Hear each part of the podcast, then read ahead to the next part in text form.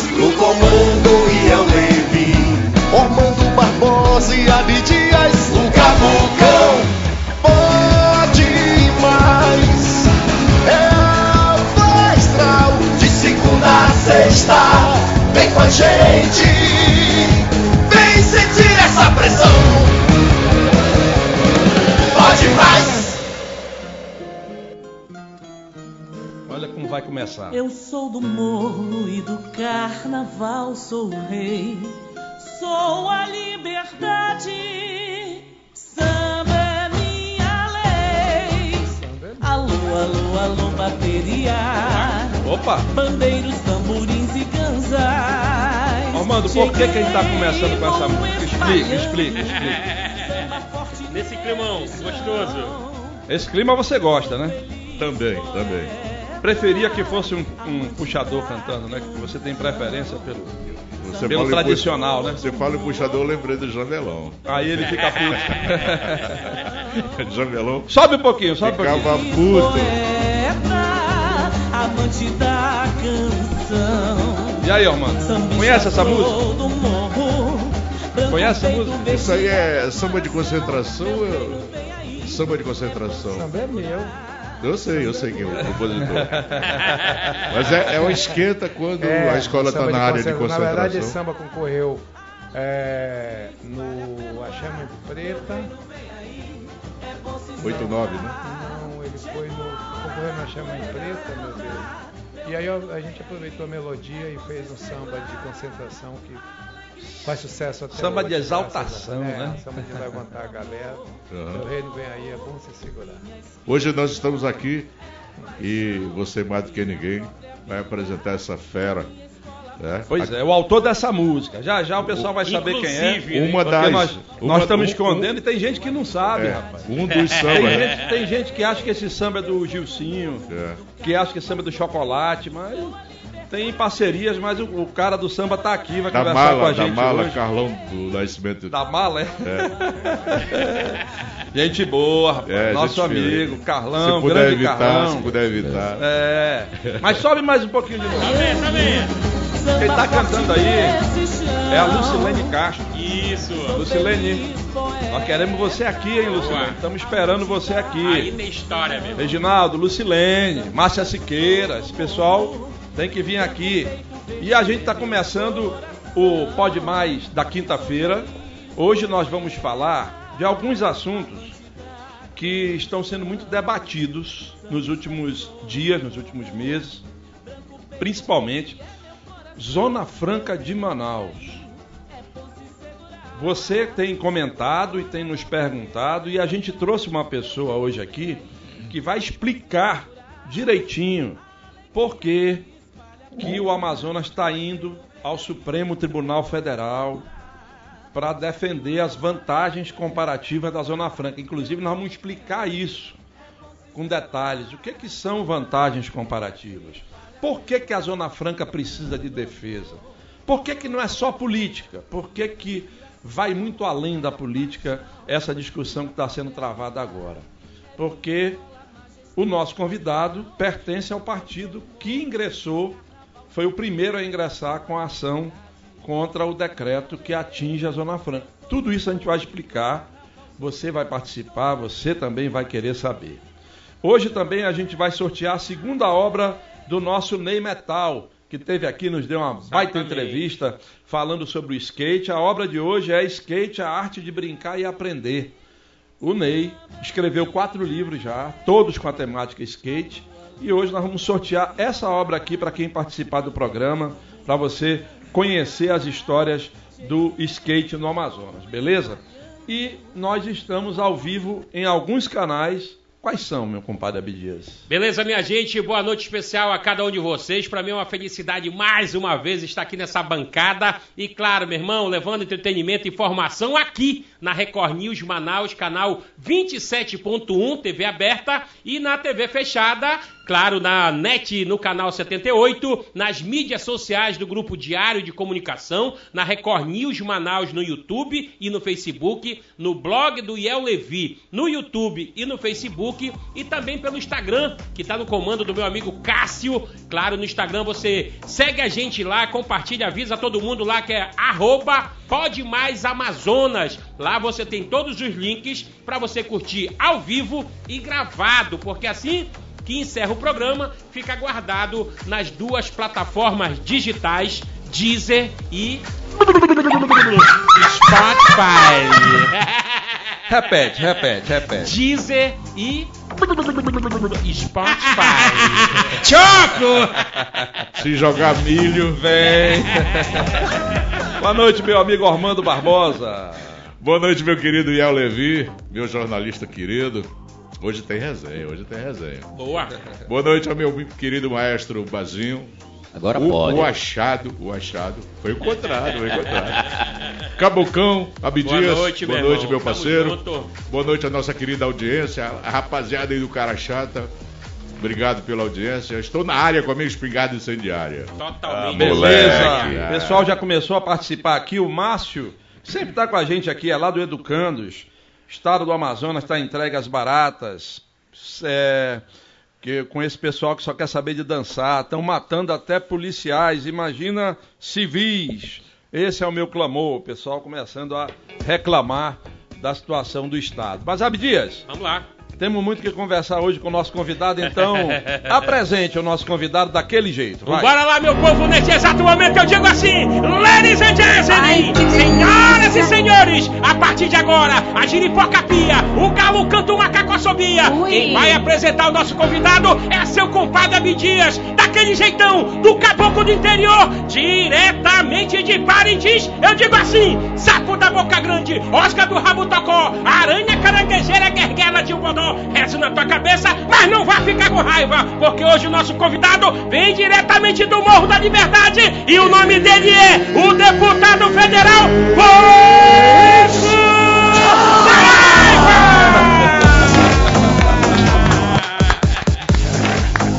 Ei, moço, que esse cabra dava um bom sambista lá, um bom agitador de quadra.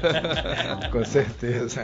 Aqui é Seja multimídia. É um prazer imenso estar aqui com vocês. Não pode mais. Tamo junto. Com Abdias, Iel, Ormando, nosso maestro. Vamos tacar fogo. É isso aí. Bota de novo aquele, aquele samba lá, porque eu falei no, no início. É. Coloca lá, porque eu falei no início que nós estamos aqui com o autor. Esse, esse samba aí, toda vez que a Reino Unido vai entrar na avenida, a turma canta esse samba. E foi você que compôs, né, Bush? É, é. Como é que é a história desse samba? Foi um, tam- um- foi um tempo bom. Esse samba concorreu, na verdade, é, no, no, no samba enredo de do- 89, mas aí não tinha quem ganhasse do, daquele clima eufórico, maravilhoso. Era uma poesia que acontecia lá em 88, preparando o Carnaval da Chamãe Preta, tanto que o resultado foi o samba de Gilson Almeirão, que é o maior samba de enredo já composto no Carnaval do Amazonas. Né? Ele agrada a todos, todos, todas as escolas, todos os blocos, todos os pagodes de, de Manaus, do Amazonas e de fora daqui conhecem o Axamãe Preto do Gilson e do Almeron. E como havia uma melodia muito interessante, essa safra no concurso, eu me lembro que foi- ela foi maravilhosa, porque concorreu Aníbal Bessa na época, estava na, na área de compositores do Morro. O lembra bem, acompanhou isso lá. E aí, e, e depois eu mudei a letra do samba para ficar um samba de concentração para não perder. E como tava a, a letra desse samba é muito presente, a euforia, a certeza do crescimento, uma força muito grande ele tem eh, de apresentar a escola. Se a gente reparar bem a letra desse samba, é, é uma letra poderosa. É, o meu reino vem aí, é bom se segurar. A gente cantava fortemente, até hoje a Avenida canta esse samba. A, a outra a geração que veio é, continua cantando esse samba. Você vê hoje o presidente da Reino da Liberdade era nesta época da Escola de Samba Mirim. Hoje ele é o presidente. E o que é legal, o Bosco, é que nos pagodes da Reino ali, agora tem o Espaço Cultural Zé Picanço Sim, também, sim. sempre tem aquela hora do agita, que é pro bar lucrar um pouquinho mais, né? É, vem ele. A né? gente sabe, aí ele suja e a rapaziada Toca, canta legal. legal. Tem outro samba bom lá, mas esse é especial. A, a gente vai falar muito sobre Zona Franca aqui, mas todo convidado que vem aqui, a gente procura contar um pouco da história do, Hum, do convidado. E no início do programa, o Abdias, ao te apresentar, apresentou como veio lá do Morro da Liberdade. sim, veio mesmo, né? Sou de lá, nascido e criado no Morro da Liberdade, meu orgulho, meu berço, minha história, meu Você grande nasceu assim, universo. ali na Martins Santana? Mas, na verdade, eu, eu fiquei na Praça 14 para minha mãe é, me conceber na Balbina Mestrinho, na época, Uhum. do- da Balbina Mestrinho. Acho que na época se chamava. Não, era Balbina, depois que virou Ananera e depois voltou a ser Balbina. E aí, na, sequência, eu fui para o Morro da Liberdade, já ainda em 1959. Primeira geração do Morro da Liberdade, porque o morro é ocupado em 53. Na verdade, ele existia antes, mas com o, o terreiro de Santa Bárbara, e em torno dele foi se criando as habitações de quem era vinculado à matriz religiosa africana, que era a linha branca de Mãe Zumira. Na época, o pai de santo era seu Aldenato e depois passou para a dona Zumira. Mas a enchente de 53, que foi muito grande, provocou a ocupação definitiva do Morro da Liberdade. Então eu faço parte da primeira geração. Eu sou de 59. A segunda geração é que veio seguinte. Essa foi uma geração de mocidade que lutou muito pela melhoria do bairro, da condição social e tal. Eu faço parte dessa história, dessa primeira história do morro. Por que, que o batuque da Mãe Zumira está fechado até hoje? Porque ele faz parte de uma federação e, e, normalmente quando a mãe de santo ou o pai de santo morre, a federação, que tem base no, no São Luís do Maranhão, ela é que faz a mudança e apresenta o novo pai de santo, nova mãe de santo. Eu não sei quais são os motivos, mas normalmente ele se mantém fechado por dois anos.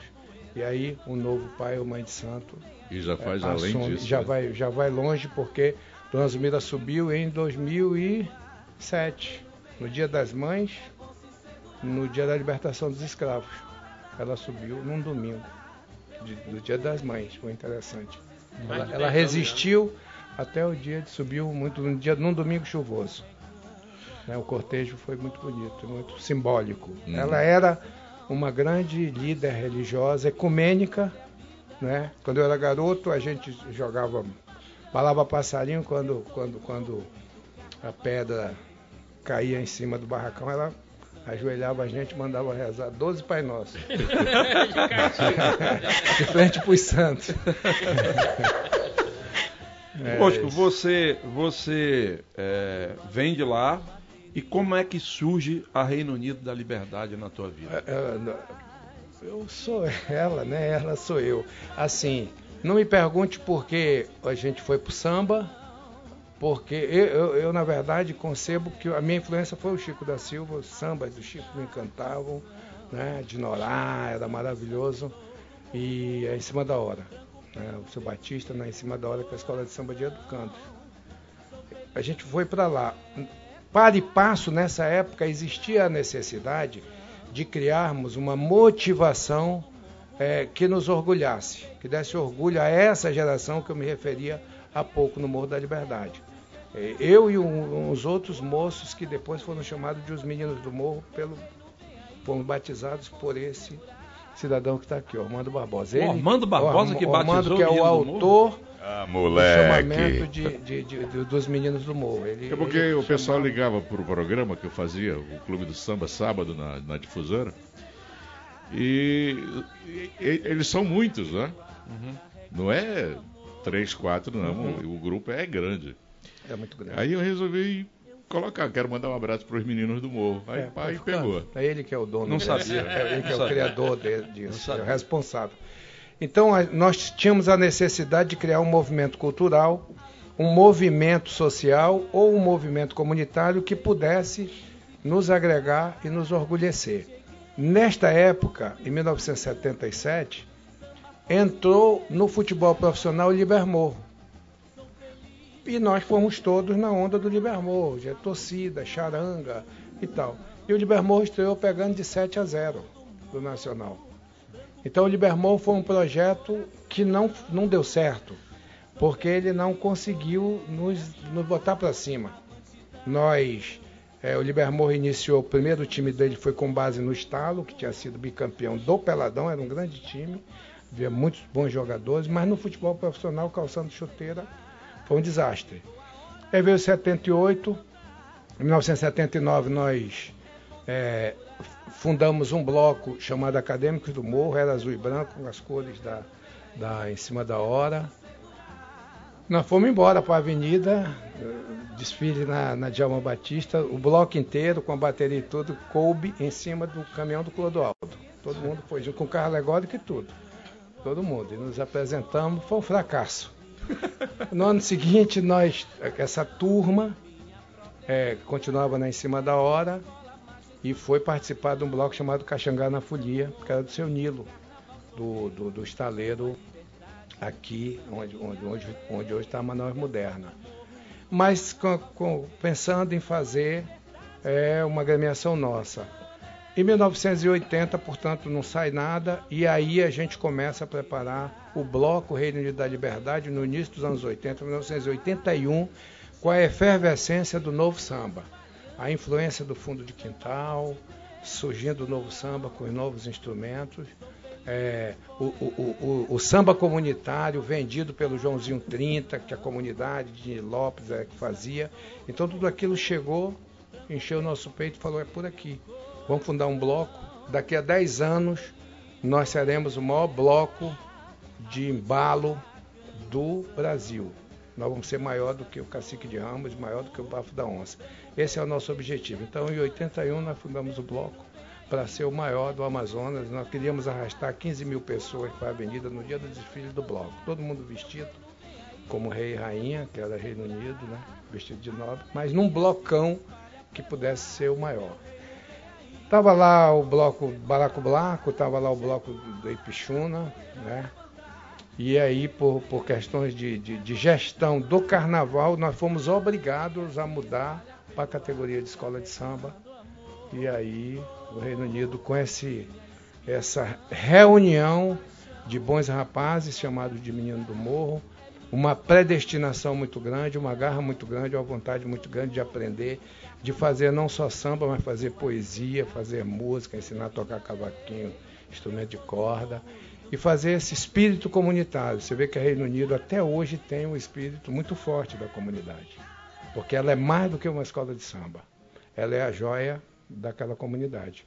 Ela é um brinco da, da, da comunidade Morro da Liberdade, porque ela nasceu assim, para mudar a história é, social de um local que era muito marginalizado na época, muito pouco reconhecido, mas que em, em 1989, quer dizer, não, não demorou nem 10 anos, oito anos depois, tinha conquistado a cidade. A cidade inteira estava apaixonada por os meninos do morro e pelo samba que se fazia lá, como perdura até hoje. E aí vem uma história grande do, do, da Reino Unido e tal, que a gente já vai conversar um dia sobre ela aqui.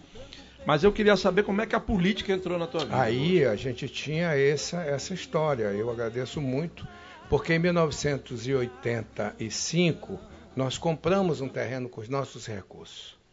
Nós todos éramos muito pobres, todos muito pobres, de, de, materialmente falando, né? muito ricos de desejo de vencer, mas muito pobres materialmente. E aí, mas nós conseguimos nos juntar e comprar um terreno para fazer a quadra da escola de samba. E exatamente aí, em 1985, desce no Morro da Liberdade uma pá de comunistas.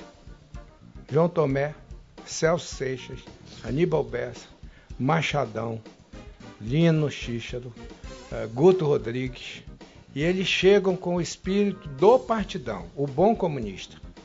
Honestos, corretos na política e com um pensamento muito forte comunitário, porque João tinha sabido que através do, do, do, falecido Gil, que Deus tem em bom lugar, meu compadre que subiu com, com, com, esse, com essa. Gil Buda. Gil Buda, foi quem levou. E eu tinha uma resistência muito forte aos políticos, porque estando ali na periferia, eu, como tantos outros hoje, se senti, me sentia muito utilizado, só eleitoralmente, naquelas vezes que precisava trocar a, a, as pontes e passarelas de madeira da palafita do 40, eu ficava absolutamente revoltado. Como que esse cara vem aqui, troca essa palafita, ganha os votos, vão embora, com madeira de azimbre, daqui a dois anos tem que trocar, tem de, novo. de novo. Então essa coisa me chocava muito. E acabei fazendo uma aposta. Não, eles querem ajudar. Meu, meu, meu grande orientador político, Adib Mamed, que você conheceu, que perda para a política, como a gente empobreceu politicamente com os, os mentores dos políticos, né?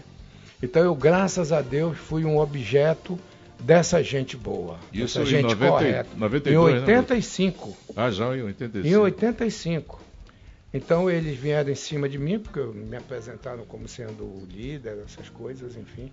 Eu falei, não, não quero conversa, não, não vão fazer nada. Não, eles querem ajudar, querem cobrir a quadra. Eu falei, não vão fazer, rapaz. Não vão fazer. Vão enganar a gente. Tá? Não, vão fazer. E o Gil me peitou e falou, então vamos fazer uma aposta. Eu falei, vamos fazer uma aposta com o quê? 20 caixas de cerveja. Tá feito. 20 caixas de cerveja, tá apostado.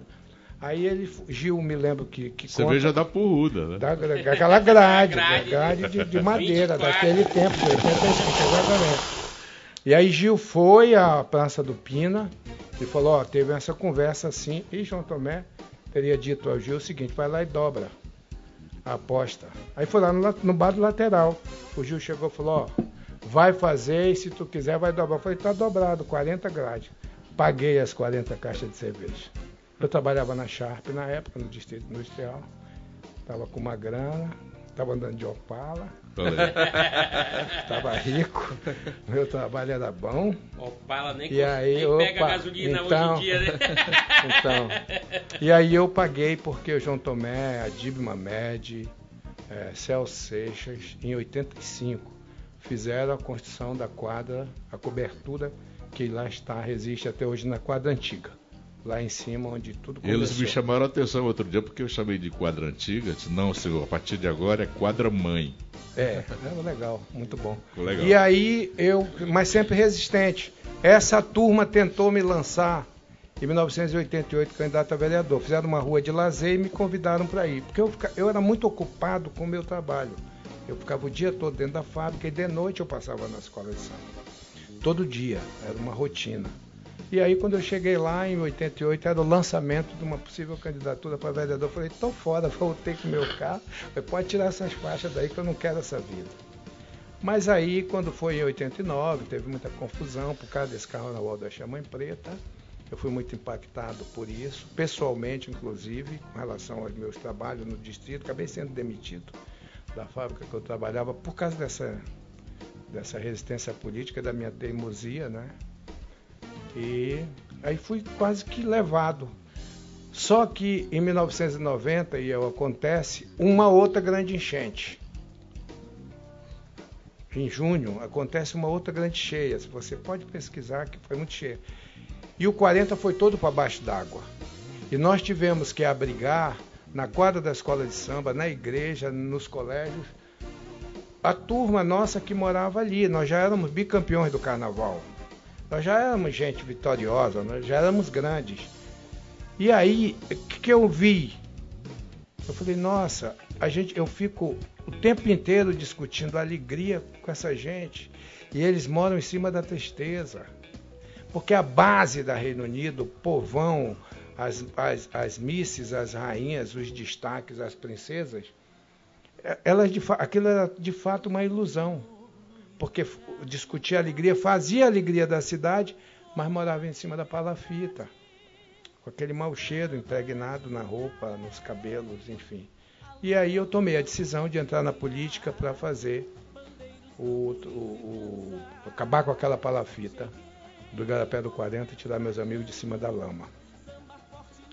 Saiu o Prosamin, né? O Bodossão. É isso que eu ia falar agora. Sobre o Prosamin. Essa porque... parte você conhece. Eu não é. É, mas, mas nem todo mundo sabe. Aliás, o Prosamin. O Prosamin vários... nasceu dentro da escola de samba do Morro. Da ideia dos meninos do Morro. Do trabalho durante anos. Se você for pesquisar os carnavais da Reino Unido, desde que a gente decidiu, em 1990, todo carnaval tinha um, uma alegoria que era a favela para chamar a atenção. Porque toda aquela alegria que ele levava para a medida residia em cima de uma tristeza. Pode ver, pode ver as fotos que estava lá uma favelinha que não tinha nada a ver com os enredos. Mas era uma reclamação que a gente fazia.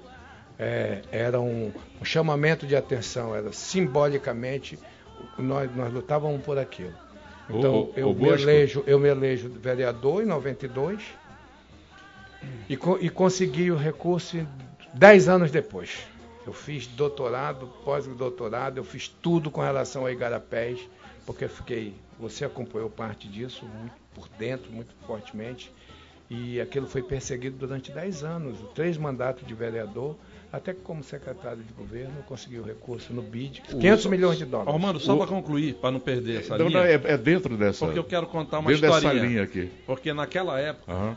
como ele falou, eu acompanhei de perto, e eu me lembro como se fosse hoje, um dia, lá na ponte da Maués, a gente conversando, eu e o Bosco, uhum. e o Bosco dizia, aqui nós vamos fazer um, um grande projeto, vamos tirar esse povo aqui da palafita. E eu disse para ele na época, não vai, Bosco. Não vai, todo mundo já tentou. E ninguém, as pessoas não acreditavam. Eu, eu acompanhei isso, eu vi. E depois que aconteceu, Bush, qual foi a tua percepção, a tua reação? Quando aconteceu, eu me dei por satisfeito. Eu falei, está cumprida a minha missão na política. Eu sou um dos poucos que saiu com uma missão para a política que resolveu. Porque dez anos depois, quando o projeto foi aprovado, ele era um projeto do Brasil. Um recurso internacional com um projeto aprovado por um banco internacional, com a anuência do Congresso Nacional e que, portanto, não tinha como paralisar. Ele iria até o final. Então, aquilo que a gente pensou para os nossos amigos dentro do Morro da Liberdade beneficiou toda uma cidade e ainda continua beneficiando na capital e no interior uma concepção, um grande projeto que nasceu da base.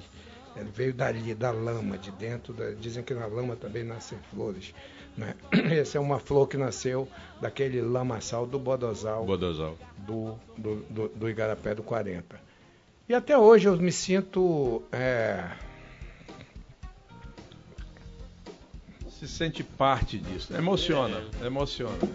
Emociona Imagina. porque você estava lá embaixo, né?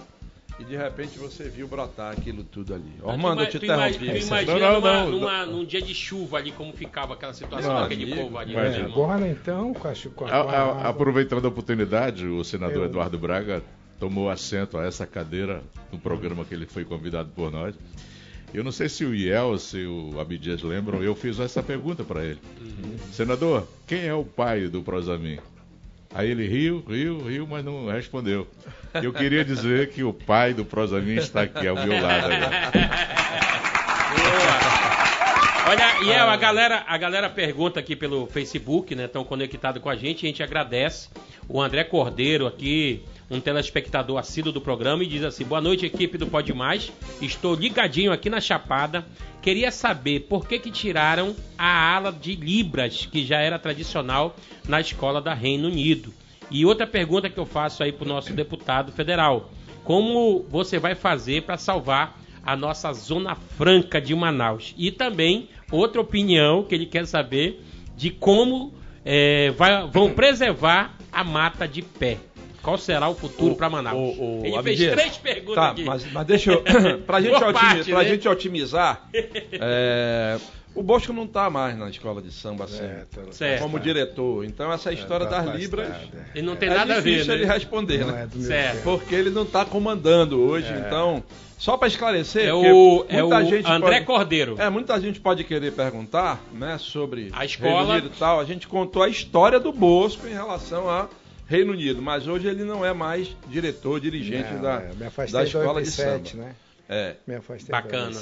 Respondeu muito, uma. Senti muito o impacto da morte do Luizinho, me impactou muito. Aí eu descobri que já não havia mais os meninos do morro, já não havia mais. Porque os meninos do morro já não eram mais do morro, eles já estavam ali, a gente virou gente. É, isso caiu em mim no dia do falecimento do Luizinho Sá, grande Luizinho, meu querido amigo. E depois, em 2007, eu resolvi me afastar do, do, da, da avenida, que eu vinha desde 77 na avenida, todo ano, para permitir também o, o, a abertura de espaço para outros, para os mais jovens, para os mais energizados.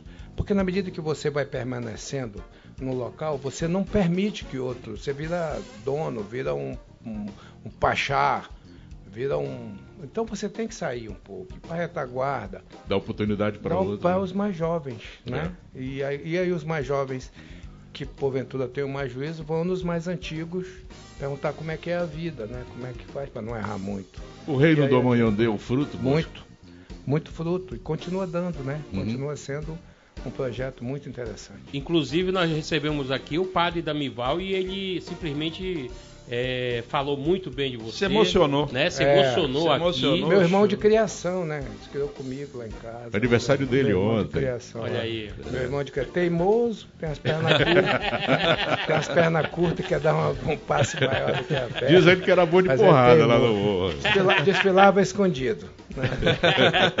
Quando era diácono ainda. Olha aí, desfilava escondido. Isso ele não contou não nós. Aí, a segunda parte da Sim. pergunta do. André Cordeiro, não é isso? Isso. Eu vou acrescentar aqui com várias outras perguntas que já estão chegando para a gente entrar no assunto Zona Franca. Antes de entrar propriamente no assunto, o Nicandro sempre nos assiste com o pessoal lá no refeitório da Infotronic, lá no distrito. Ele está lá agora, né? Ele está dizendo que o polo industrial é atacado de todas as formas, porque incomoda, a, a- a- aliás, por- e, e aqui gera uma economia muito grande para o país, diz o Nicandro defendendo. E ele acrescenta aqui que Bosco Saraiva, nobre deputado e ex-presidente da Reino Unido, não sei se ele lembra de mim quando trabalhamos juntos na Sempre Toshiba. Nicanor, É, é, Nicanor, meu amigo, jogávamos futebol junto no tempo que eu jogava alguma coisa. Abraço, Nicanor. é isso aí. Bom saber que você continua na luta, na batalha. É, e ele é um dos que toca no assunto Zona Franca aqui, assim como o André Cordeiro falou aí, tem vários outros trocando aqui no assunto Zona Franca.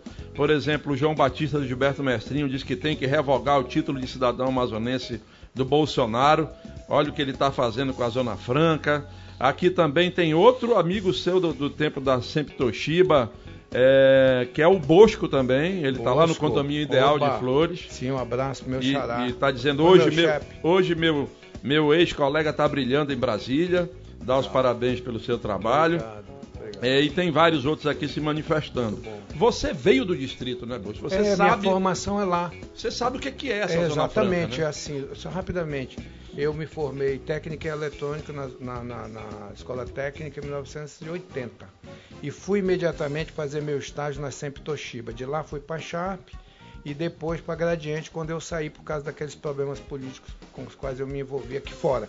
Né? Mas eu fui muito dedicado, eu fiz 10 anos dentro das fábricas e, e fui para o chão de fábrica, fiz estágio na linha de produção, já na Sharp eu fui para recursos humanos, fui, fui é, instrutor de treinamento e depois galguei os outros espaços da área de recursos humanos inteira. E assim, Iel, a notícia da véspera do carnaval, o decreto, me impactou de tal forma, este ano, já depois de velho, eu até hoje ainda não compreendi. Velho não, experiente. É, eu me, eu, me impactou tão fortemente que eu não dormi. De noite, eu, eu vendo aquilo, eu falei, mas pela. Nossa, isso aqui atinge a Zona Franca inteira. E mais, esse cara dizendo que era 50%, que foi só 25% em razão da Zona Franca de Manaus, mas que tem mais 25% de IPI aí para ser baixado daqui a pouco. Eu falei, é, é o fim da Zona Franca, não é? Então, é, eu senti muito fortemente, porque eu sei o que representa o jovem sair da escola, sair do seu bairro e trabalhar, botar uma bata, fazer o que Nicanor está fazendo ainda hoje. Botar sua batinha aí pro refeitório, agora ele está fazendo a refeição lá, porque vai ter hora extra. Ele vai ficar trabalhando até 9 horas. Então ele está fazendo o lanche da tarde, o jantar dele agora, seis e meia, para poder ficar até 9 horas lá, que era a hora que normalmente eu saía da fábrica também. Então o que, que acontece? Se a gente perder a Zona Franca, nós vamos todo para a roça. Fechou a UEA. Porque assim, em- nós vivemos um marasmo de 50 anos, de 19- 1920 até 1970, não tinha nada nessa terra, oportunidade nenhuma nessa terra chamada Manaus. Manaus tinha 250 mil habitantes para 300 somente. Chegamos em 70 com isso, quando começa a se instalar as fábricas. Mas essa história veio de 1951, quando, quando Francisco Pereira da Silva, Pereirinha, deputado pelo Amazonas, apresenta um projeto de Porto Franco, lá no Congresso Nacional, ainda no Rio de Janeiro, que vai, em 1956, aprovado e em 57 o presidente Juscelino Kubitschek assina a lei criando a Zona Franca de Manaus. Ela ficou mortinha para instalar e 10 anos depois, em 67, o presidente Castelo Branco instala a Zona Franca de Manaus com o slogan de integrar para não entregar a Amazônia. Esse era o slogan dos militares da ditadura. E aí abre-se as portas para o comércio. 60 começa a se instalar fábricas, quando então muda a vida desta cidade, do nosso povo, dos recursos, e um novo ciclo econômico passa a vigorar aqui dentro da nossa, do nosso estado. Este programa é atacado desde o começo, porque ele surge como ele surge junto com aquela Sudã, Suframa, Sudene e Sudeco. Só a Suframa deu certo. As outras já foram extintas. A Sudeco, a Sudene, todo se acabou. Mas a Zona Franca de Manaus, através da Sudã e da, e da Suframa, se manteve.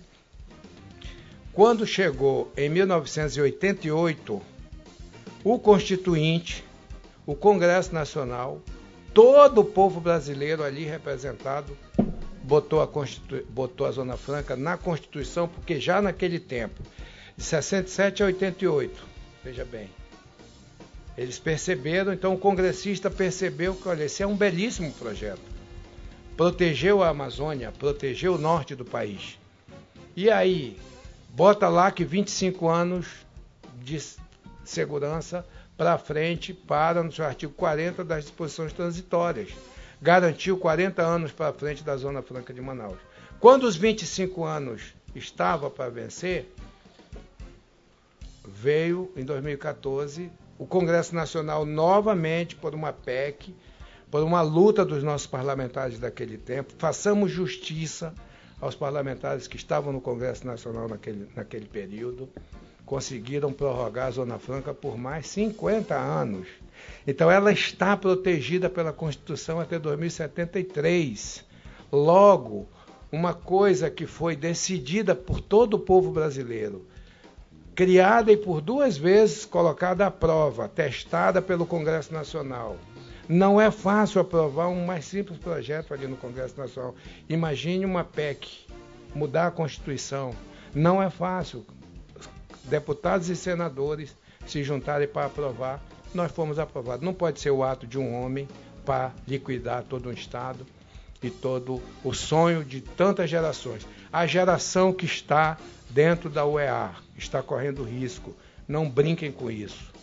Defendam a Zona Franca de Manaus, porque todo o recurso da UEA sai exatamente do polo industrial. Fechou o polo, no dia seguinte não tem mais UEA, só para dar um exemplo. Então é preciso que todos nós trabalhemos por isso. Graças a Deus, e... a bancada do Amazonas reunida na véspera do feriado, convocada pelo nosso coordenador, senador Omar Aziz, nós nos reunimos e o caminho decidimos que era ingressar com uma ação direta de inconstitucionalidade através de um partido político. Eu fiz uma ligação para o meu presidente, Paulinho, porque o meu partido Solidariedade tem um compromisso explícito com a manutenção da Zona Franca de Manaus. E bastou eu ligar para ele, ele falou: assino, pode preparar o ato. E foi o que a gente preparou, Solidariedade deu entrada na ação, pedindo a medida liminar para suspensão imediata da parte que afeta a Zona Franca de Manaus os produtos produzidos na Zona Franca de Manaus. Não é para acabar com o decreto. O decreto se mantém.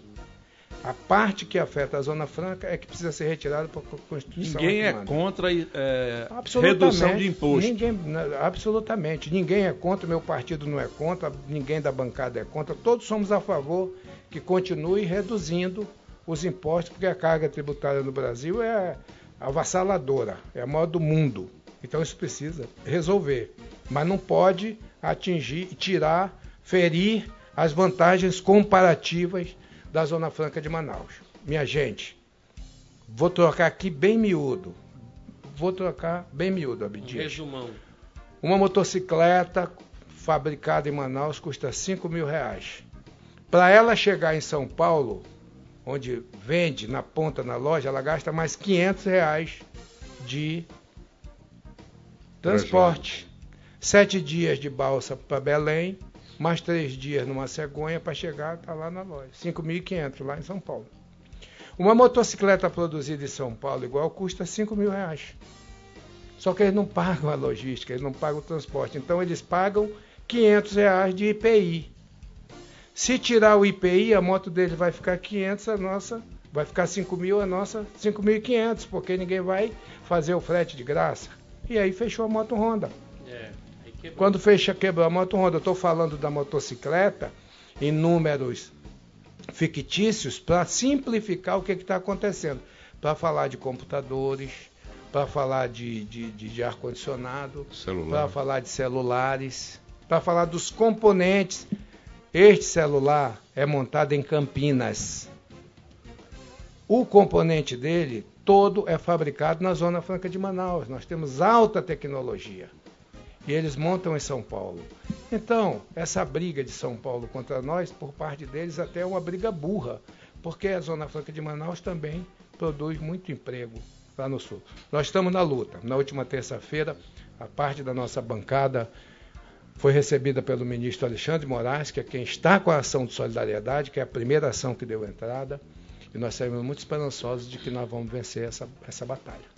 Vai lá, Eu ia perguntar porque é o seguinte, né? A gente que acompanha o povo, é, que toda, toda vez que acontece uma situação dessa, é, o governador vai para Brasília e chega lá e já grava logo um videozinho dele dizendo: pronto, o homem já conversei com o homem e ele não vai mexer. Né? Isso eu vi, esse vídeo está gravado, o povo sabe disso. E ele mandou esse vídeo para a população através das mídias sociais dele. Aí ele disse: Olha, já conversei com o Paulo Guedes, conversei com o presidente e nós já entramos numa, numa decisão aqui que ele não vai mexer com a Zona Franca. Quando foi no outro dia, ele mexeu. E aí, como é que fica uma situação? Na, a, a, pergunta que eu quero saber de você que vive lá em Brasília, representando a gente, o governador é pelo menos atendido lá? Ou ele só faz aquela lambança ali de fazer o filminho dele e depois é, aplicar mais uma mentira dele? Pois então, olha só, havia um compromisso do governo de reduzir o IPI, mas não mexer com a Zona Franca de Manaus, manter as vantagens comparativas. Isso lá atrás, em janeiro, fevereiro, e nós estávamos absolutamente tranquilos. Era um compromisso assumido com os senadores, com o nosso Marcelo Ramos, que tem altíssima influência atualmente pela posição que exerce, tem nos orgulhecido demais.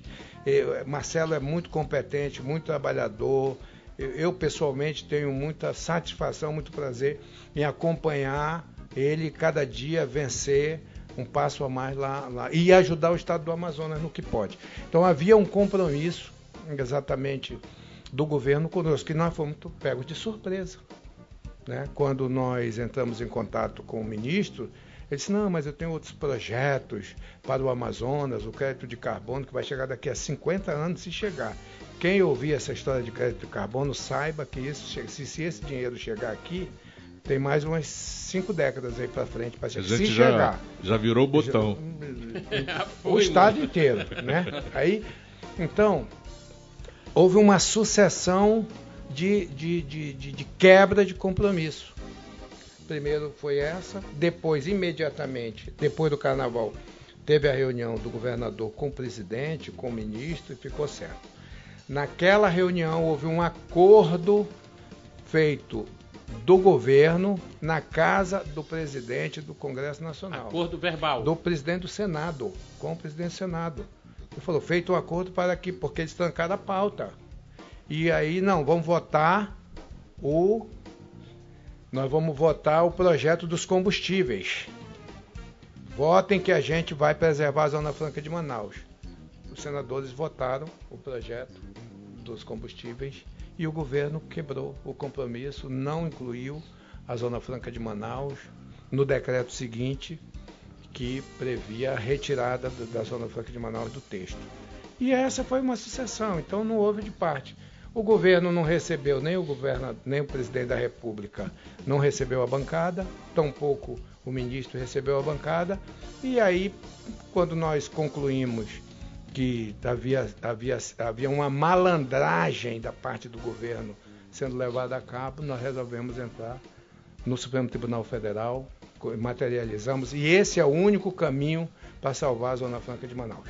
O Supremo Tribunal Federal assegurar medidas que já foram tomadas de outras decisões que asseguram a Zona Franca de Manaus. Olha, muita gente participando aqui, é, emitindo a sua opinião. O Sebastião Pereira, que está lá no Lírio do Vale, é muito preocupante essa situação. Mal acabou a pandemia, já outra praga imposta pelo genocida, segundo ele. Trabalhei por 35 anos no distrito, hoje sou aposentado e meu filho trabalha no distrito. Já, e com o distrito já há tanto jovem no caminho do mal, imagina sem, sem o distrito, distrito. É, a, a, ponderação aqui do nosso amigo Sebastião, lá do Sebastião Pereira, do Lírio do Vale. Também está aqui a Cleide Simões, olha que, pra, que satisfação, ela está lá no Grande Vitória. Satisfação em rever meu patrão Bosco Saraiva, diz ela aqui.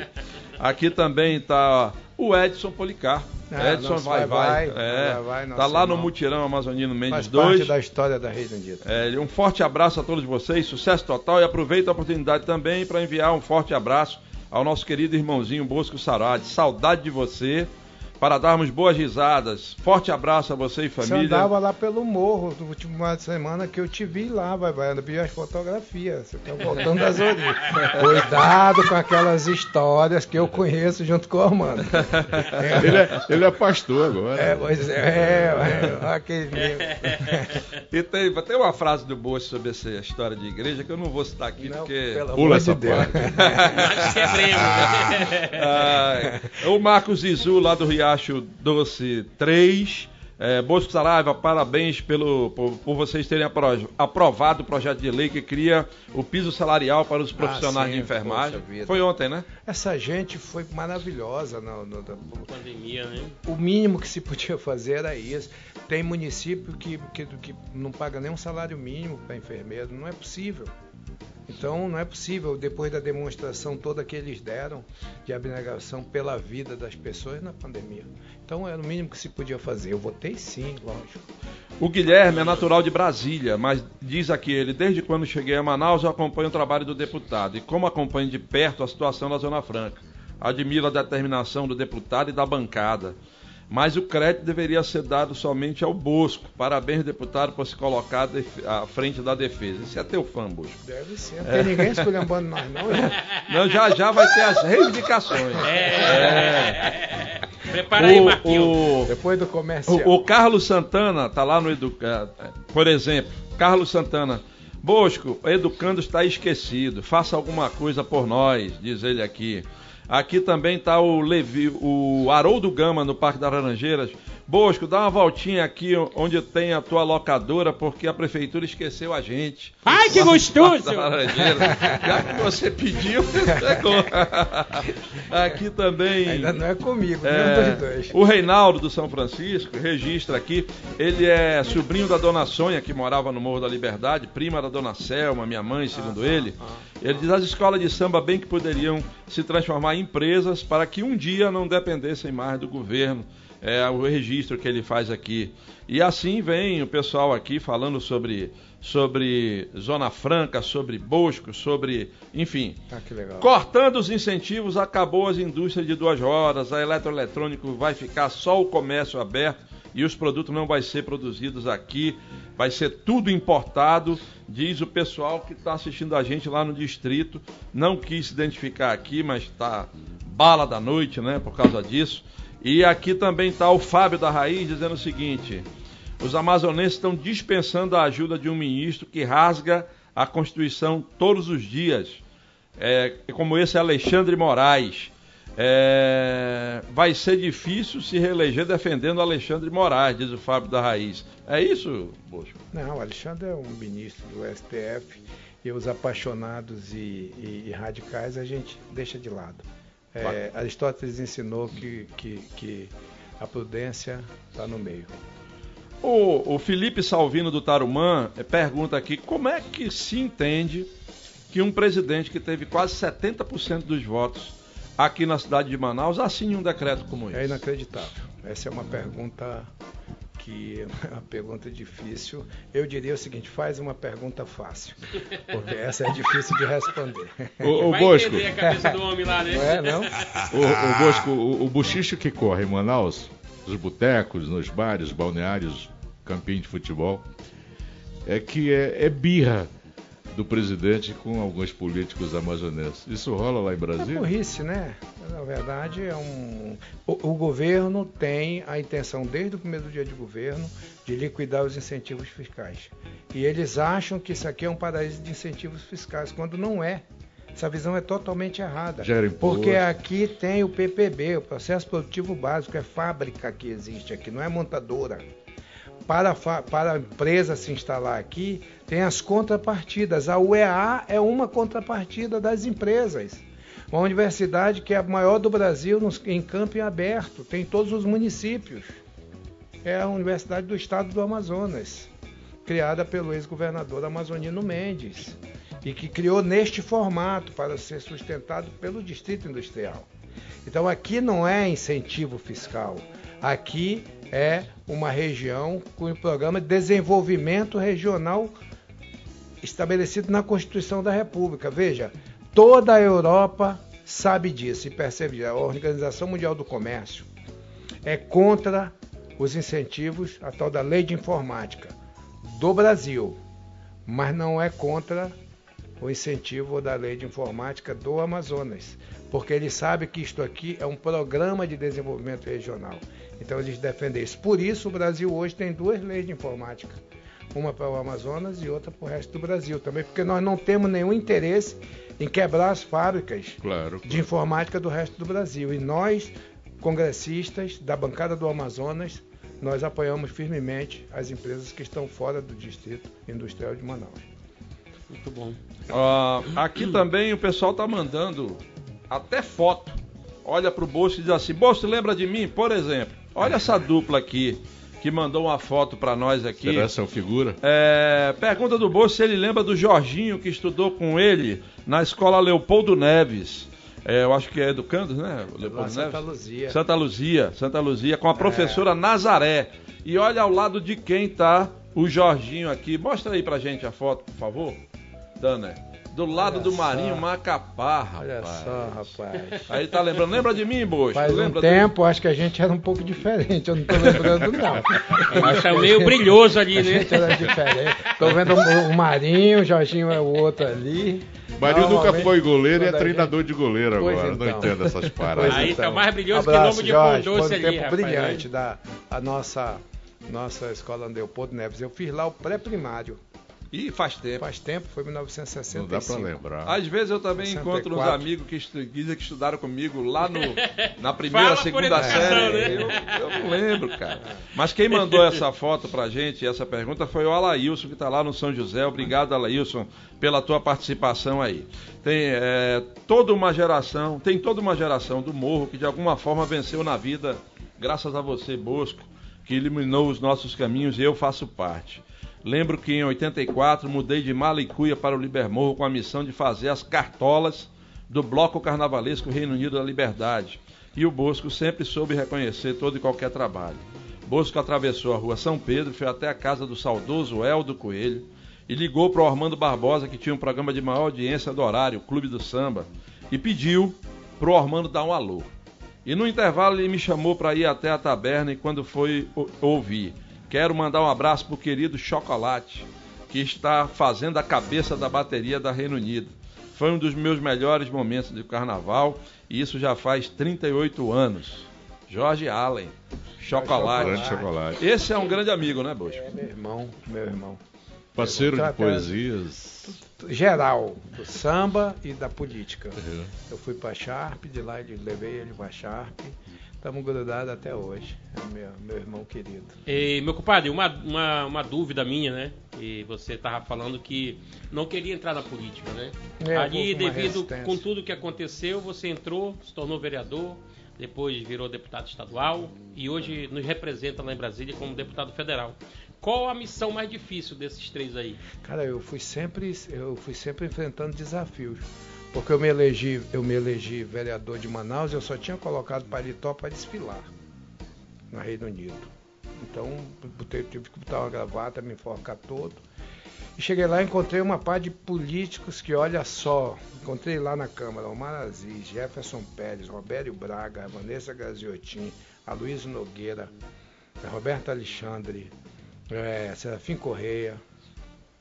Olha aquela Câmara a nata, que. né? Olha a Câmara que me recebeu, a Bidia, Câmara Municipal de Manaus.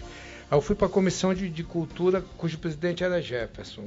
Depois viramos grandes amigos por causa do nosso trabalho na, na, na cultura. Eu já fazia parte da, da, da arte popular, da cultura de base do povo, então fui para lá. Depois eu virei presidente deles, né? Rapidinho. Dois anos depois eu já era presidente. Com a grande ajuda do Omar, na época, sucedi o Omar Aziz, meu, meu, meu amigo querido. E aí taquei fogo. Depois foi, foi. Olha, recentemente eu enfrentei como vice-governador um desafio enorme, que foi ser secretário de segurança. Eu fui para dentro, caí para dentro, fui para rua, juntei comandante de polícia, delegados, e fui cumprir minha missão. Agora eu estou cumprindo essa missão em Brasília. Para mim sempre é uma, uma, um desafio se apresentando. Eu cheguei lá em Brasília, sentei logo na janela, porque eu sou um dos mais antigos do Solidariedade, nós éramos 14 deputados, e aí tinha uma comissão para presidir. E caiu no meu colo, eles, meu partido me preferiu para presidir a Comissão de Indústria, Comércio e Serviço da Câmara. Então era a, a comissão mais importante para nós é essa, por causa da Zona Franca. Desenvolvimento Econômico, Indústria, Comércio e Serviços, que hoje é presidida por, por um amazonense Sidney Leite, que tomou, posse a semana passada. Eu faço parte da comissão aí. O Simão do Novo Israel lembra aqui uma coisa importante. Não, é, não são só os empregos diretos das fábricas que sentiriam o impacto Não. de um decreto como esse. Ele cita, por exemplo, a navegação. Sim. A navegação também teria impacto? Ele pergunta aqui. Total. Pode esquecer o porto do Chibatão, o porto dos superterminais. Pode esquecer, nós vamos voltar a ter carga no antigo porto de Manaus, no histórico, lá no centro. Porque acabam-se as cargas. produto, né? É, fecha o comércio imediatamente porque não vai haver liquidez pra, para os comércios. Então essa pleia de, de, de, de grandes distribuidores de alimentos aí vão começar a fechar as portas. Nós vamos virar uma cidade fantasma. Uma cidade fantasma, empurrado para empurrado para o garimpo no interior, empurrado para dentro da floresta, empurrado para as drogas, nosso povo, nossa juventude, que é isso, meu Deus. Não vão fazer isso com a gente, não. Já tá um caos aí a segurança, não, não né, vão irmão? fazer. É, muita gente aqui participando. O, o nosso amigo Nandi, que está lá no Nova Cidade. Obrigado por trazer, agradecendo o programa por trazer um defensor da Zona Franca. Era hora de falar disso, ele falou aqui. Também aqui o Arnoldo Ferreira Cabral, está lá O no Arnoldo, Ribeiro Júnior. Um forte abraço para o Bosco. O Cazuza do Tancredo Neves. Bosco, você pensa em ser candidato a governador ainda, diz ele aqui? Futuro a Deus pertence. Medo eu não tenho, não. Medo eu não tenho, não. Tem, tem posições na vida que a gente assume que tem que esquecer uma coisa que é o medo. Posições na vida que medo não pode existir. E você já sentou naquela cadeira lá. Já eu já sei mais ou menos como é que toca o barco. Já pegou a caneta, né? Nós vamos ter que ir para o intervalo comercial e depois do intervalo vamos falar é, de uma série de outros assuntos que o pessoal está abordando aqui. Opa. Tem né? panela? Tem panela? Tem, Vamos claro que tem na pressão, panela. vamos. Bora botar E uma vamos Bora. botar ele na pressão. É comigo. E logo depois do intervalo estamos de volta. Não sai daí não, que agora vem aquelas perguntas picantes que vocês mandaram aqui. Bora! Boa, bora lá. Sentir essa pressão. Pode mais. Estamos voltando aqui. Bora. Depois de falar muito sobre samba, sobre Reino Unido, sobre Prosamin, sobre Zona, Zona Franca. Franca. o Armando quer ir para a panela de pressão, mas antes dele ir, estamos aqui com o Bosco Saraiva, deputado federal, com grande história aqui, já foi vice-governador, já foi vereador, enfim, já ocupou vários cargos Presidente aqui. de comunidade. Sou presidente do partido. É. Para pra gente encerrar com chave de ouro essa história de Zona Franca, que está muito em voga, tem um telespectador nosso, assíduo, Bosco, que vê a gente no mundo inteiro. Ele é um executivo do do petróleo Sim. amazonense. O Neuri Pinheiro, ele hoje, nesse momento, está acompanhando a gente lá em Istambul, na Turquia. E ele faz a pergunta, que é a pergunta que muita gente faz. Ele diz aqui: o programa hoje está esclarecedor. Gostaria de perguntar ao deputado por que vocês que representam o Amazonas não ajudam a criar outros modelos, como polo de turismo, por exemplo. Existem vários outros meios de empregar o povo amazonense, mas a Zona Franca a BR-319 é palanque de todos, só que ninguém resolve essa situação. Aí ele acrescenta: não sou contra a Zona Franca, só estou dizendo que a Zona Franca e a BR são palanques para todos. Sim. Esse é um, é, é um entendimento geral. Né? É, no entanto, a, o novo polo de desenvolvimento, o novo modelo de desenvolvimento para o estado do Amazonas só pode ser criado quando o governo federal permitir. Porque, por conta do Estado, o único imposto que o Estado tem é o ICMS. E as regras são todas federais. Se não vejamos, nós até hoje tivemos a permissão para explorar o que nós temos de riquezas minerais.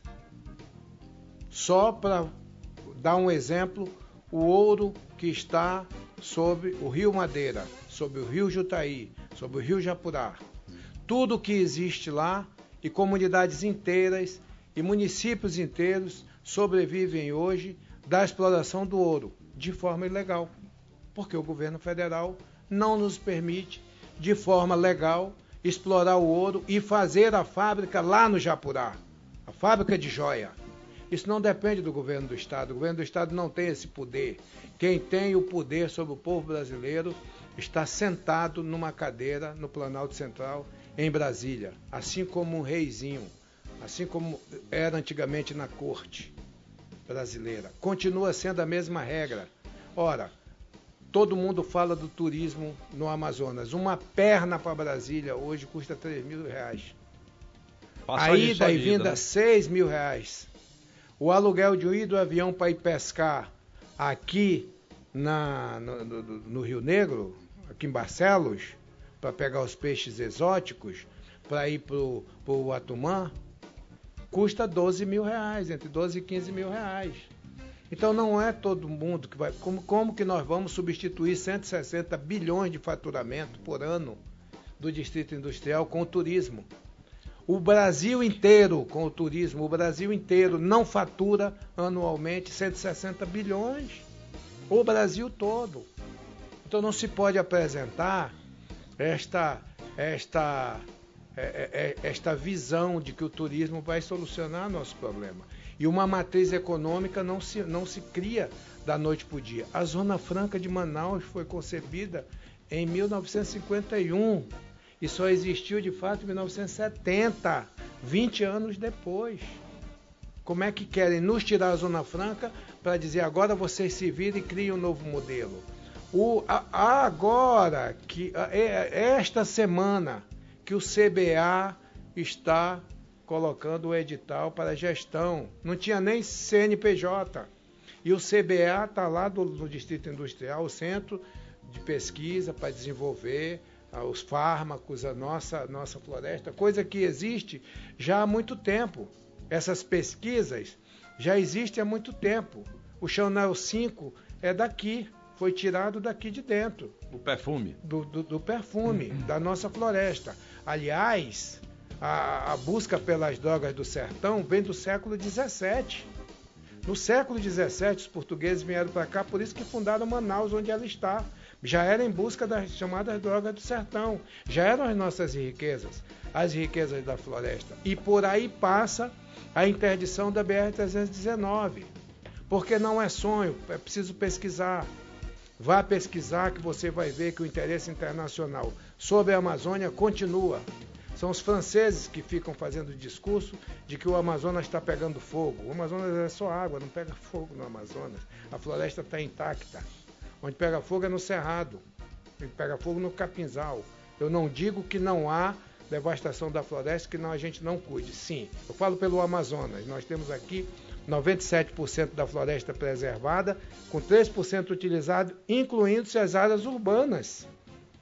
Ora, meu Deus. Aí falam que nós vamos, nós precisamos descobrir outra matriz econômica. Nós vamos descobrir outra matriz econômica. No entanto, nós não temos campos naturais para plantar soja. Nós alagamos todo ano.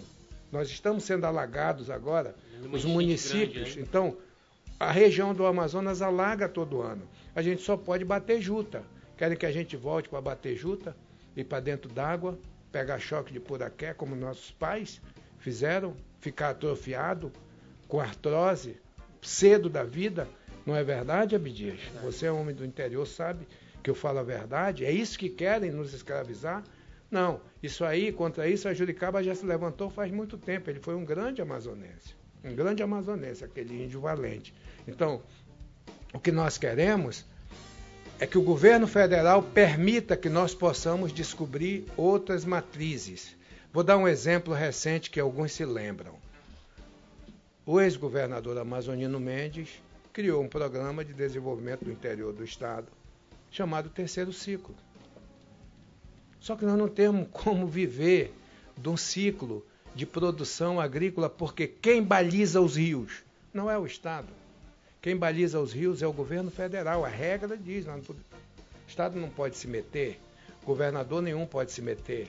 Quem incentiva o transporte? Quem pode dar os incentivos para a gente é, navegar com segurança e com rapidez no Amazonas? Só o governo federal, o governo estadual não tem capacidade para isso. Então, a nova matriz econômica só ocorrerá quando o governo federal nos apresentar a possibilidade de desenvolvermos o nosso potencial. E o nosso potencial é o potencial mineral. Vai demorar muito tempo para nós sermos ricos explorando o turismo. Muito tempo. Essa é uma ilusão vendida, inclusive, pelo atual ministro da Economia. O turismo e o, os créditos de carbono vai resolver o problema e nós vamos ficar aqui, feito um bando de vagabundos, esperando o dinheiro europeu chegar para a gente botar na nossa conta e no supermercado comprar. Brincadeira com o povo do Amazonas. Nós não vamos permitir isso. Inclusive, o, o telespectador tinha perguntado né, o que, que ia fazer para manter a mata em pé. Exatamente. Né? É. Justamente Nós, esse é o maior projeto de.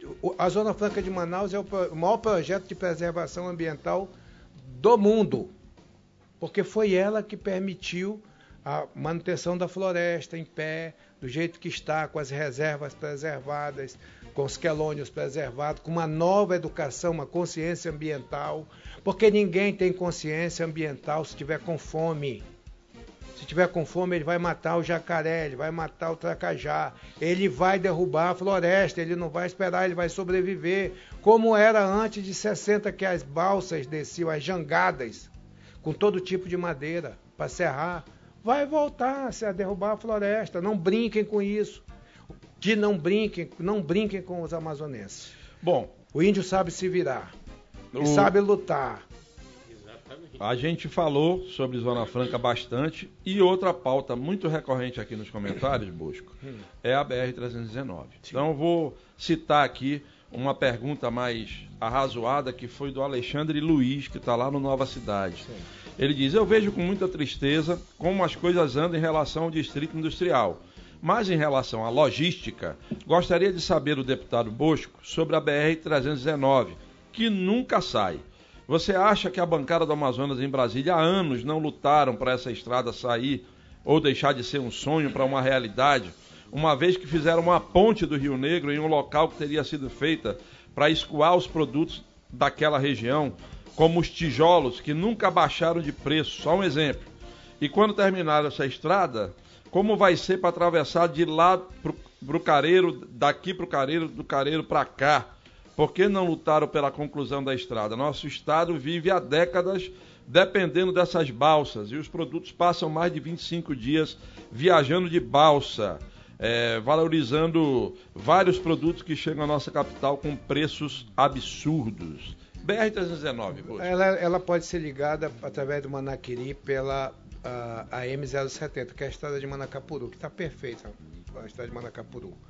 A duplicação da estrada propiciou um melhoramento e vai, vai levar um eixo de desenvolvimento, sem dúvida nenhuma, muito grande para aquela região. E, e, e, e através de Manacapuru para o Manaquiri, através do Manaquiri, a ligação de, com a BR-319. Portanto, não há necessidade da construção de uma nova ponte no encontro das águas, ou, ou, ou ficar sendo é, navegando em cima dessas balsas que transportam diariamente hoje, que fazem a travessia. Então, esse problema está solucionado. É, a ponte que, que, que, vai ligar Manacapuru ali pelo, pelo, pelo Manaquiri, ela é bem estreita, é, ela é possível ser construída com pouco recurso. O problema é a 319, porque a 319 é uma estrada que foi feita sobre, sobre a água. Ela é sobre várzea. E, portanto, ela recebe água permanentemente nas laterais.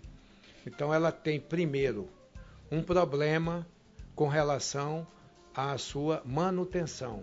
Porque o material, que é aquilo que dá pedra, essas coisas do transporte, estão muito longe. Ela foi um desafio do governo militar que rompeu e que integrou, que, que nos, nos ligou por estrada. Ocorre que na ideia de Fernando Henrique, quando ela foi paralisada, quando deixaram de fazer a manutenção dela, nesses anos você imagina que são 30 anos que já se passaram de, de, de, de FHC para cá. Em 30 anos, todos os organismos de controle foram é, preenchidos por ambientalistas, que foram criando argumentos e problemas para liberarem os licenciamentos de manutenção, criando história de reserva, criando história disso, exatamente porque há por trás disso o interesse internacional de que nós sejamos um zoológico de humanos aqui no estado do Amazonas, afastados da civilização, para que nós, sem as alternativas econômicas de viver, a gente possa sair rareando a presença da urbanidade no nosso estado. E esta medida do governo federal, de liquidar a Zona Franca, infelizmente, mesmo contra o discurso dele, na prática faz parte, faz parte desta maldade que fazem com o nosso povo. Porque o projeto não é que em 2025 isso aqui esteja esvaziado de pessoas. É que em 2100 isso aqui não exista mais ninguém. Existam as ditas nações indígenas. E nação, o termo nação, no direito internacional tem sua independência.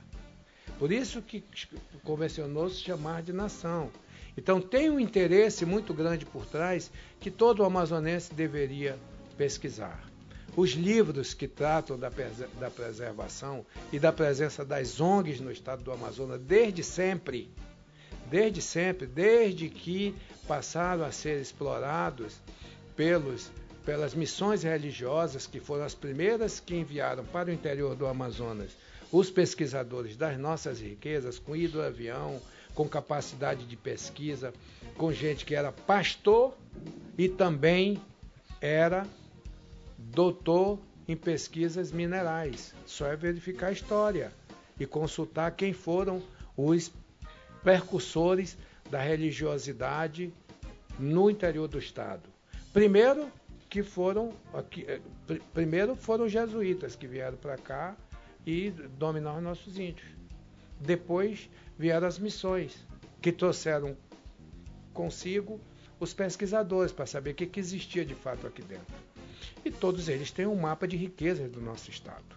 Então não tenho nenhuma dúvida, nós entramos aqui por um eixo numa discussão profunda, que, que requer que a gente tenha muito tempo para mostrar, porque as pessoas as pessoas fazem pouco caso disso. Ah, tá achando bobagem. Não, veja que é o francês que disse que a Amazônia está pegando fogo. Sempre o francês. 18 ministros, ex-ministros, fizeram um apelo à França para nos ajudar quando estava faltando oxigênio. Eu não sei se você lembra disso. Uma carta de todos os ex-ministros do meio ambiente mandaram para lá. Foram eles que não permitiram, não permitiram Vou dar um nome aqui, veja quais foram os atos do tempo que Marina Silva foi ministra do Meio Ambiente do Brasil, que não permitiu um, um palmo com relação à manutenção da, da BR-319. Mas ela assinou a carta. exatamente aqueles que, em última análise, foram responsáveis pela, pela morte de parte daqueles que se foram por falta de oxigênio. Porque se nós tivéssemos um eixo mais rápido para ser socorrido por estrada, em dois dias o oxigênio estava aqui. E quando faltou oxigênio, tinha que vir de avião com uma carga pequena, ou de balsa de Belém para cá, sete dias, ou de Porto Velho para cá, sete dias. Então, se nós tivéssemos a 319, através de, de, de, Rondônia, nós teríamos sido assistidos com mais rapidez. Nós teríamos as balas de oxigênio, porque o Brasil nos acudiria com mais facilidade. Veja que na prática a maldade que fazem quando não permitem. Então hoje todos os organismos de controle estão é, repletos de ambientalistas que criam as dificuldades para que as licenças da obra seja realizada da BR-319. Eu sei que o Armando quer fazer uma pergunta, porque ele falou na panela de pressão, então eu vou, já, vou passar para você. Mas se quiser pular, mas, hum. porque eu dou prioridade para os ouvintes. Não, vou só registrar, porque tem aquele nosso telespectador mais espirituoso é. que participa. Tem várias perguntas aqui, várias os gozadores, gozadores. sobre vários assuntos. Mas vou registrar só o Branco Souza, do Novo Aleixo, que ele diz aqui que assiste o programa todos os dias. Obrigado, viu, Branco? Bosco Saraiva, já faz sete anos que estou desempregado. A única opção que eu tive de ganhar um troco foi virar mototáxi. Se a gente voltar para a roça, eu já estou me preparando para pegar o Paulo Guedes. boa, Branco, boa, Branco. Vai, Armando, vai, Armando. Você não é mocotó, mas agora você está na pressão. Olha o Bosco, olha o Bosco. Agora me deu medo. Não, não, não. É, é, uma curiosidade. Não só minha, mas é evidente de todos os caras que acompanham a tua carreira política, Bosco. Você foi vereador, deputado estadual, vice-governador, agora está deputado federal. E de repente, em 2022, você pula para pré-candidato a estadual voltando para casa, Armando. Não tá deu, não deu certo. Não, Você está é decepcionado com o Brasília? Não, não. É uma boa experiência, mas em Brasília são 513 e eu me sinto um pouco utilizado. Acho que eu percorri uma história de muita experiência, acumulei muita experiência. Fui secretário duas vezes, fui secretário de segurança, fui secretário de obras, fui duas vezes secretário de planejamento urbano de Manaus. Então acumulei um certo conhecimento e por ter sido vereador durante quatro mandatos, está na ponta dos problemas resolvendo. Então, a, o, o, debate em Brasília me cansa. As idas e vindas permanentes me cansa. E eu, eu acho que se eu tiver a oportunidade, se o povo me permitir, voltar à Assembleia para discutir os temas locais de segurança, saúde e educação, acho que eu ainda posso contribuir um pouquinho com o debate positivo para o meu povo. Se meu povo resolver que eu que eu que eu tá na hora de voltar para casa, não me, não, não me der essa nova oportunidade, tá bom para mim. Eu volto, tenho o Tony Tonelada que eu tenho que cuidar dele. Quem é e Tony Tonelada? É o meu Bulldog. Lá em Brasília é muito difícil é, ser aprovado um projeto de lei? Não é fácil, é complicado, é difícil. Demora, é um debate muito grande. Se apresenta, ele vai para as comissões, passa por outra comissão, então você tem que correr atrás da comissão. Eu mesmo tenho um projeto lá que eu, infelizmente, vou vou sair e não, não vai dar tempo de aprovar. Embora ele já tenha sido aprovado na comissão de educação, que é o projeto que permite o ensino à distância para atletas. O jogador de futebol hoje sai de casa com 12 anos é. e fica viajando. Ele não pode ter uma, um, um, ensino regular.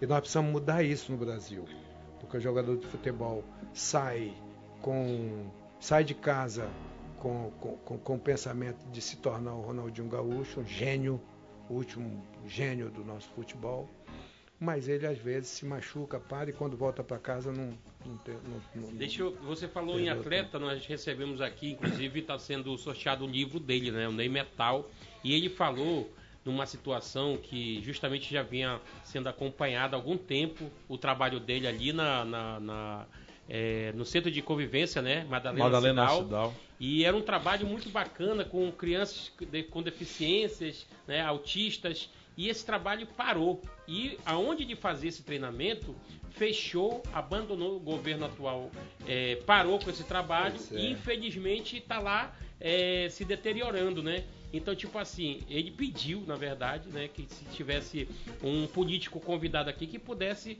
erguer a mão para essa turma que estão ali necessitada. Não só o professor, que é ele, mas também as famílias que precisam daquilo ali, Sim. os seus filhos, né, meu Sim. irmão?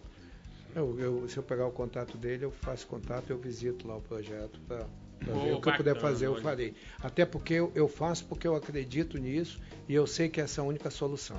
A experiência como secretário de segurança me presenteou a, a realidade do, do, nosso povo, da periferia e do interior do estado, a realidade da vida diária né? dessas né? pessoas. E eu sei que nós só vamos avançar se esses projetos sociais forem efetivamente e massivamente incentivados pelos governos estadual e municipal. E lamentavelmente eu não vejo movimentos fortes com relação ao esporte e à cultura, nem no estado, nem no município. Por isso eu quero vir para cá, para contribuir e chamar a atenção dos governantes com relação a isso. Bosco, tem várias perguntas aqui sobre a questão política, então eu vou resumir. Eu vou, vou, citar aqui o Oswaldo Lins, do bairro São Francisco, Sim. que manda um forte abraço para você, mas pergunta por que, que você se afastou do Amazonino, já que vocês eram grandes amigos inseparáveis, segundo ele. Tem outros aqui perguntando, Bosco, Lula ou Bolsonaro? E tem outros perguntando aqui, você apoia o governador Wilson Lima? Então, Resumindo, Lula ou Bolsonaro e no Amazonas, como é que Não, vai? Não, nenhum dos dois. Eu, nós estamos trabalhando a candidatura do Ricardo Nicolau para construir uma alternativa e uma opção para o povo do Amazonas. Nós vamos construir um plano de governo e vamos oferecer. A decisão é do povo, a decisão é sua, Oswaldo. Mas nós vamos apresentar pelo Solidariedade. É assim, se você quiser ter, é, é, ter um time de futebol, você tem que ter o equipamento, a bola e, e, e fazer essa coordenação. Se você quiser influenciar na vida política, você tem que ter um partido, presidir um partido para dar oportunidades.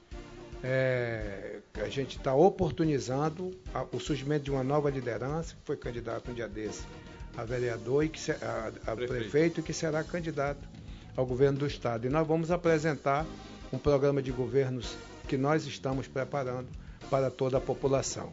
A partir desta candidatura, nós vamos construir o apoio a, a, a presidencial.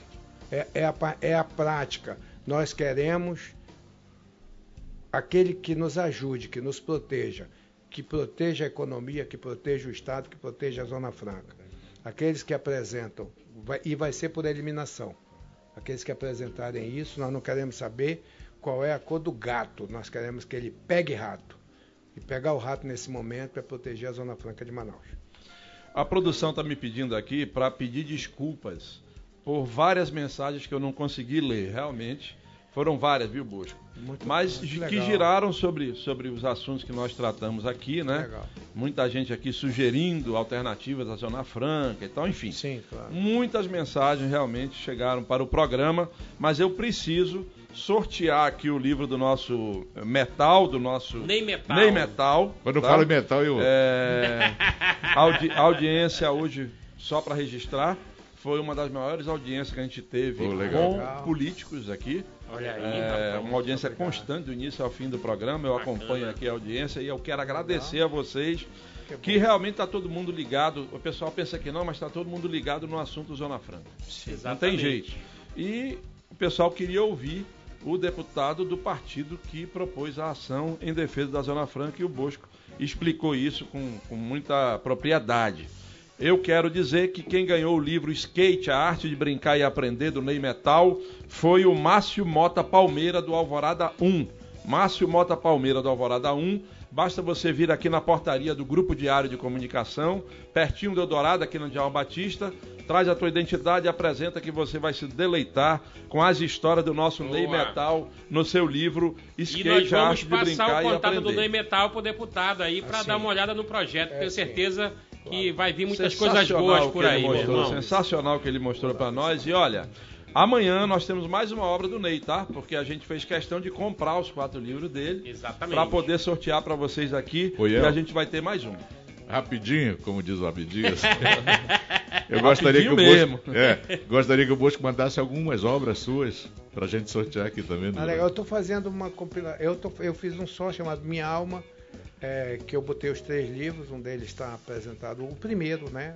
Nós fizemos é, parte. Tinha um grande projeto no Morro da Liberdade que era Poesia Solta na Rua. Ele era uma bienal maravilhosa, que os velhos poetas iam para lá, incentivavam os novos, juntava com os poetas lá.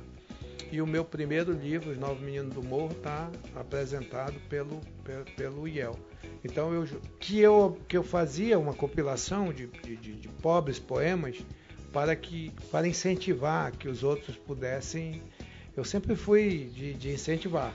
Eu era o compositor do, do, do, morro até o Gilson chegar. Quando o Gilson chegou, eu fui para sair fora. Passou a bola. Ele, ele, foi, foi, bem além de mim. Rapaz, Gilson Almeirão. Quem está mandando um abraço para você aqui é o presidente lá da, da da Alvorada, nosso amigo Jacaré, e ah, disse que Jacaré. você foi roupeiro do Lili do Morro em 1977. É verdade, eu levei ele para ser, eu levei ele para ser goleiro. Olha aí, ó. Eu levei ele para ser goleiro. Jacaré, tamo Olha, junto. nosso tempo terminou, ah, temos que, que, encerrar o programa e devolver ah, para a Rede Nacional. Bom. Bocho, obrigado, viu? Eu que agradeço a oportunidade. Obrigado pelo obrigado papo. Obrigado a todos vocês. Um obrigado a Bedinhas. Um papo, como sempre, sem legal. censura, que daqui a pouquinho vai estar tá na íntegra no D24AM, o portal mais acessado do Amazonas. Amazonas, Isso. lá na aba Pode Mais você clica, porque muita, muita gente entrou aqui com o programa andando e não pegou o que o Bosco falou antes. Né? E aí fizeram perguntas sobre o que ele já tinha falado. Vai lá no D24 que você vai ver o programa na íntegra e você vai poder ver o que, que ele falou sobre aquilo que você perguntou. Mais uma vez, meu, minhas desculpas por não poder ter lido a grande maioria das mensagens que aqui chegaram, mas isso significa que vocês estão ligados na gente. Muito obrigado por isso. E até amanhã, se Deus quiser, Boa. fechando a sexta-feira com muita toada Ei, com os compositores de Garantido e Caprichoso, e Caprichoso que vão estar aqui amanhã com a gente fazendo uma prévia do festival. Um abraço, pessoal. Parintins. sentir essa pressão. Pode mais.